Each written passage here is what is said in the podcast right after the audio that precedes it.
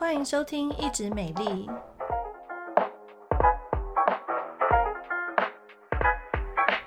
我是皮肤科蔡依珊医师，我是皮肤科胡一轩医师。年后发福产肉有什么好方法吗？今天这一集就告诉你哦。哦，真的，过年我跟你讲不得了，大家送很多好好吃的东西哦。然后我今天又收到麻辣，我明天收到什么糖果、饼干，然后一堆，然后你就会想说啊，难得过年嘛，我们放纵一下。啊，殊不知从 从过年前就一直放纵到过年后，好像有统计说，平均每一次过年大家都会胖两公斤呢。对啊，那这两公斤要怎么瘦回来啊？很难呐、啊，很难。那如果每年这样两公斤、两公斤这样下去，就不得了，就一去不回头啦。然后，而且大家就是疫情期间可能。呃，但是就养成一个比较对自己宽松的态度，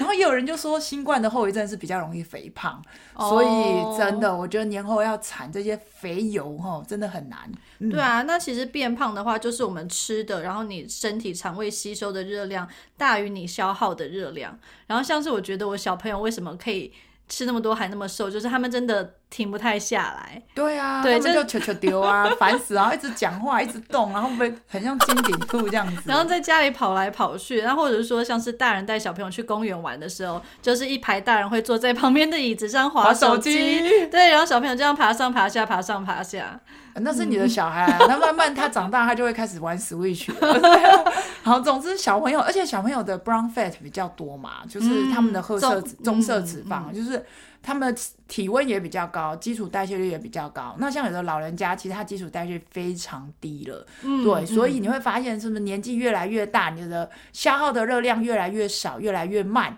然后新陈代谢越来越差，你就越来越容易胖哦。所以胖这件事情跟健康非常息息相关，不是说只有外观而已。当然，外观我想也是很多人很在意的啦，哈、哦，你就买水果都要挑了，好、嗯哦，那你胖，人家第一眼就觉得说你这人自律性一定很差。哦，其实也没有，有时候真的很很认真的去跟他对抗了，就越吃越胖，哈、也是有这样的情形。那在医学上面，其实我们有相当多的这个疾病跟他相关，可是并不是说。我觉得你胖，你就是胖嘛，总有一些数字告诉我们说，到底谁是过胖嘛？嗯，那过胖的定义的话，目前还是用 BMI 来算啦。大家应该大部分人都有知道 BMI 怎么算。有，只要有去健身房就被羞辱，有没有？教练就会跟你说，你瞧瞧你，你这个体重，你这个身高，除给你看，然后叫你去量一下 InBody 这样。对对对，欸、就是除了看完 BMI 之后，也可以再看一下自己的体脂率。搞不好你虽然 BMI 在正常值，结果你的体脂率超高，是一个。呃，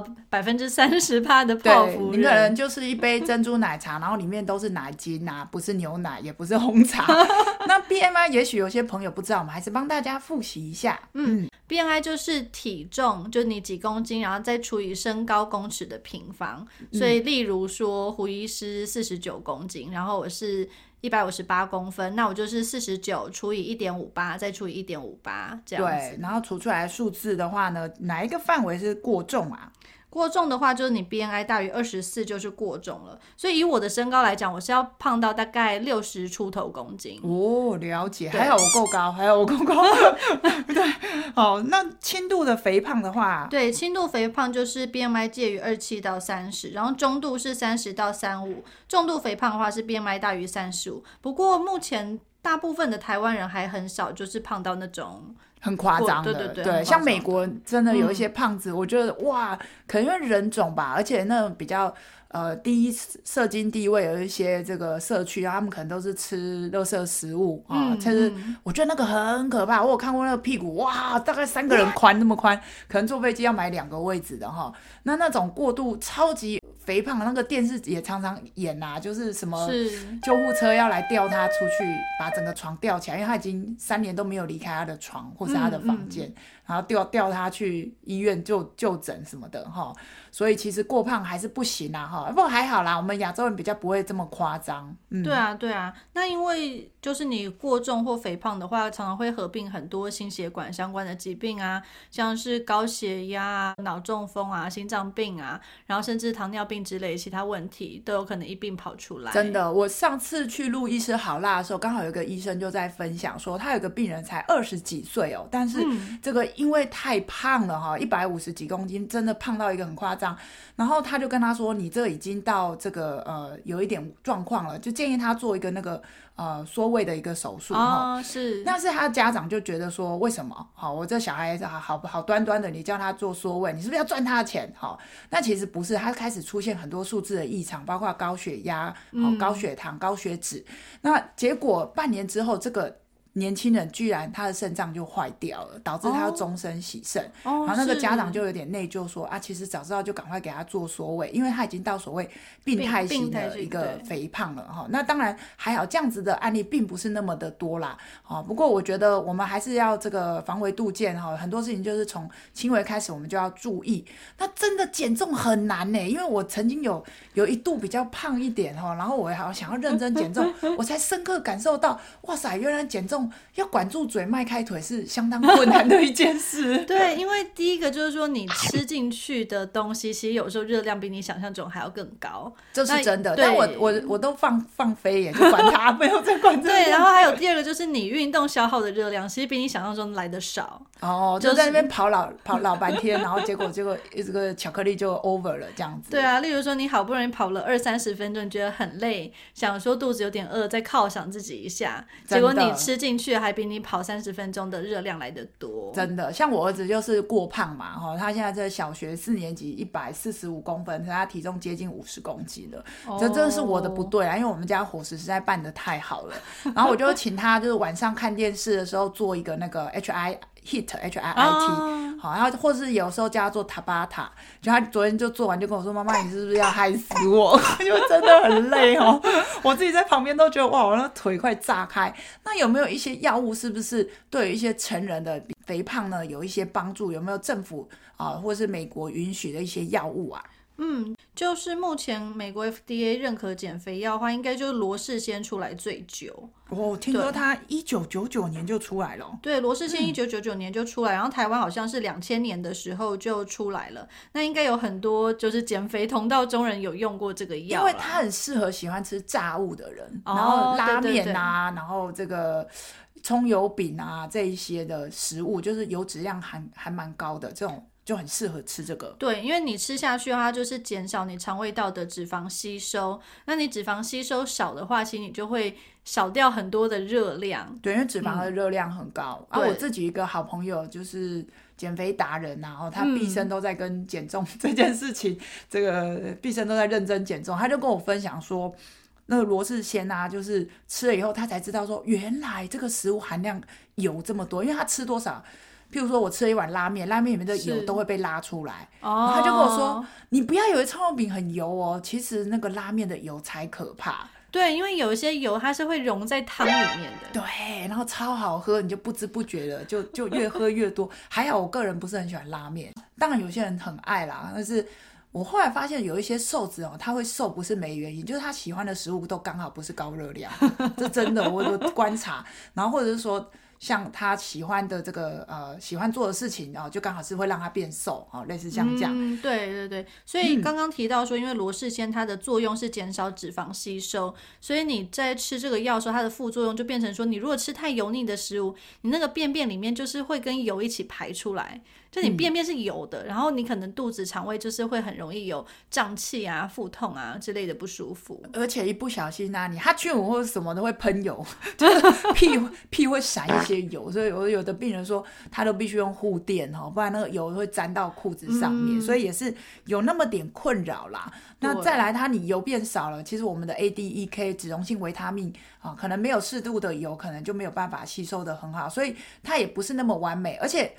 对于有一种人吃罗氏鲜是没有效的啊，就叫做淀粉人。哎，有些人就是喜欢，就是像我，我很喜欢吃麻吉面包，然后喜欢吃一些碳水化合物。那 如果我油炸反而没吃那么多，那罗氏鲜对我帮助可能就还好。嗯，所以去年台湾这个哦 very very 红的善先达就出来之后，打遍天下无敌手的感觉耶。虽然台湾去年才上市善先达，但是在美国的话，其实它二零一四年的时候就已经 FDA 许可上市。是了，对，然后这个善纤达，我们之前其实也有跟大家介绍过，它是属于一个呃类升糖激素，就是 GLP-1 的类似物，所以当我们打这个药物的时候呢，它就可以增加大脑对食欲的这个饱足讯号，就你会很容易觉得饱，而且呢，它会让胃排空变慢，就是让你的胃的蠕动比较慢这样子，然后又可以降低食欲，然后又降低食物的总摄取量。我自己的这个临床观察啦，哈、嗯，因为我本人是不需要打啦，所以也不要浪费。啊，我的 病人打以后，他们给我回馈就是说，过去这一些。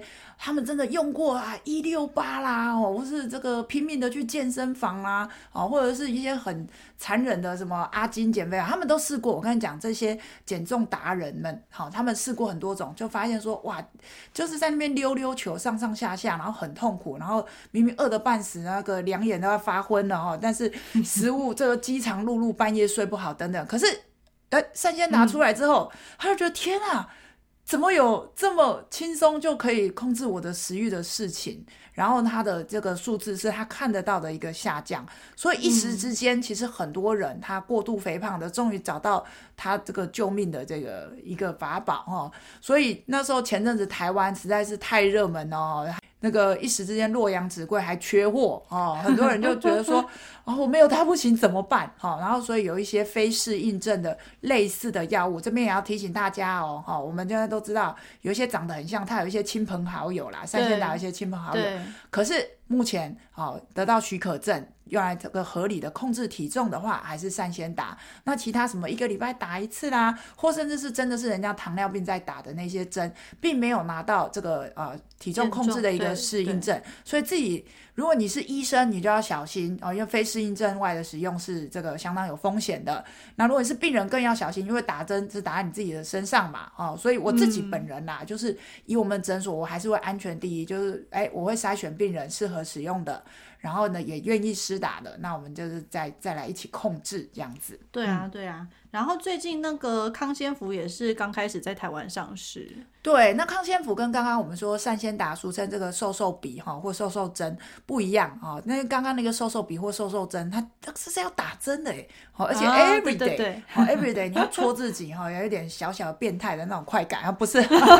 就是天天要打自己。虽然是一个笔的形状，但是呢，很多人就是怕针啊，哈，有些你看嘛，那个打疫苗都会晕过去，所以康仙福呢，哎，刚好这个缺口就补起。来了，它是用吃的。对，其实这个药它也是在二零一四年的时候，美国就 FDA 许可上市了啦。不过台湾是到哎今年哎去年底还是今年？对，去年去年的是二零二二年的时候呢，台湾才开始有。那康仙福这个药，其实它里面有两个成分，对不对？嗯，对，它一个的话呢是呃 bupropion 是。一种算是抗忧郁的相关的药物，那因为它可以增加就是多巴胺和正肾上腺素的活性，所以它可以抑制你的食欲啊，还可以增加能量的消耗。嗯，那另外一个成分啊，就是这个 naltrexone 哈，其实它就是一个呃 opioid 的一个拮抗剂，所以它可以让你的食欲变少。好，所以听起来它有善先达的这个控制食欲的一个效果，诶。又有一个哈比较特别的，就是说有一些病人他是犒赏自己的一个心理，